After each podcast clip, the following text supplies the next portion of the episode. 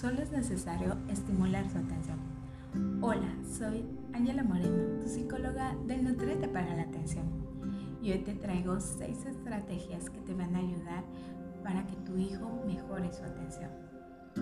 La número uno es saber cuánto es su tiempo atencional. El tiempo atencional significa el tiempo que puede trabajar tu hijo en alguna actividad sin que pierda la atención.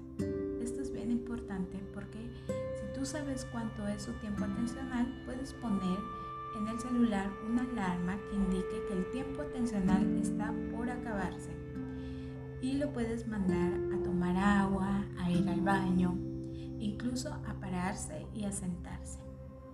El simple hecho de hacer esto para su cerebro va a ser un nuevo tiempo atencional que le va a permitir trabajar con más concentración, con más empeño.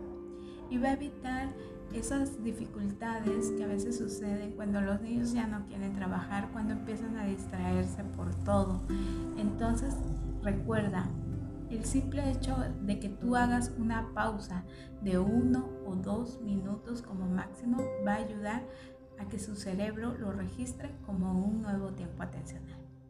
La número dos es hacer ejercicios de gimnasia cerebral antes de empezar las tareas. Eso va a ayudar a que tenga una mejor atención, a que pueda coordinar los dos hemisferios, a que pueda ejercitarse para no estarse moviendo tanto al momento de hacer la tarea o que no esté pensando en querer jugar, ya que de alguna manera estos ejercicios pues se les presentan como juegos y para ellos es muy divertido. Dependiendo del ejercicio de gimnasia cerebral que haga, pues vas a estimular su atención. También hay ejercicios para estimular la lectura, la escritura, las matemáticas.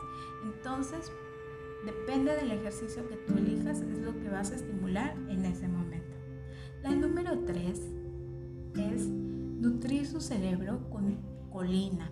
La colina es una vitamina del complejo B que ayuda a formar un neurotransmisor llamado acetilcolina, implicado en la memoria, atención y aprendizaje. La colina va a hacer que el omega 3 y otras vitaminas del complejo B se absorban de mejor manera. La colina va a permitir que todos los aprendizajes pues se peguen y se absorban de manera más eficaz y pues de manera prolongada, permitiendo un aprendizaje significativo.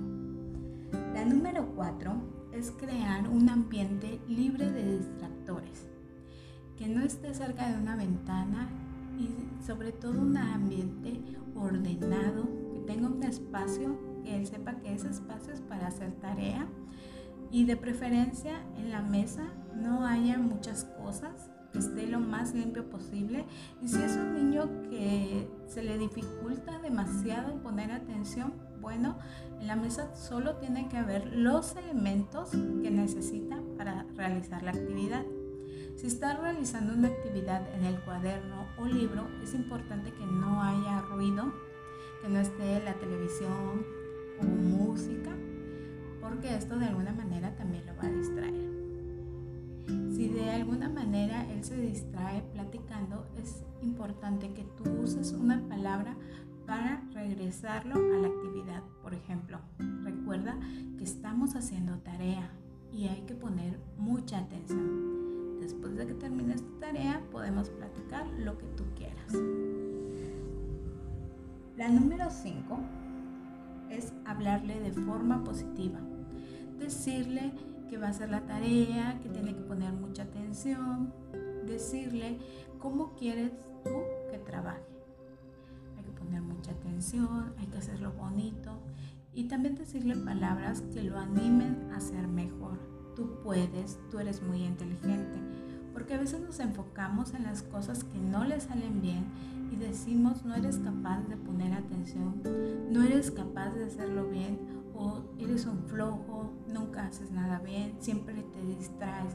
Entonces es importante hablarle de forma positiva ya que su cerebro lo va a absorber y le va a permitir que de alguna manera él le pueda echar más ganas a la tarea y se pueda esforzar más.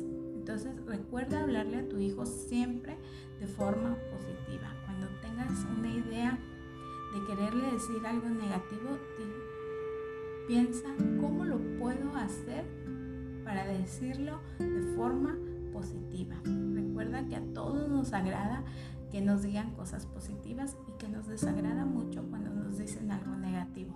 Entonces, preséntale a tu hijo las tareas con algo positivo y eso le va a dar más disposición para esforzarse un poquito más.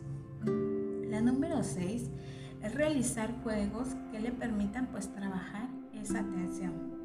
Los juegos que ayudan mucho son los laberintos, los juegos de diferencias, el que hay que buscar las diferencias, eh, los juegos de rompecabezas y los juegos de asociación, esos que tienen una sombra y del otro lado tiene el dibujo y tú tienes que buscar la sombra del dibujo. Todos estos juegos le van a ayudar a mejorar esa atención. Es importante que todos los días tomes un tiempo especial, sobre todo si tu hijo está teniendo esta falta de atención, todos los días debes de tomar por lo menos 15 minutos para estimular su atención. ¿Y cómo lo vas a hacer? Con actividades de gimnasia cerebral y con estos tipos de juegos que te acabo de mencionar. Bueno, recuerda que yo soy Ángela Moreno, tu psicóloga del nutriente para la atención y todos los viernes voy a estar regalándote tips para que puedas ayudar a tu hijo a desarrollarse en todas las áreas.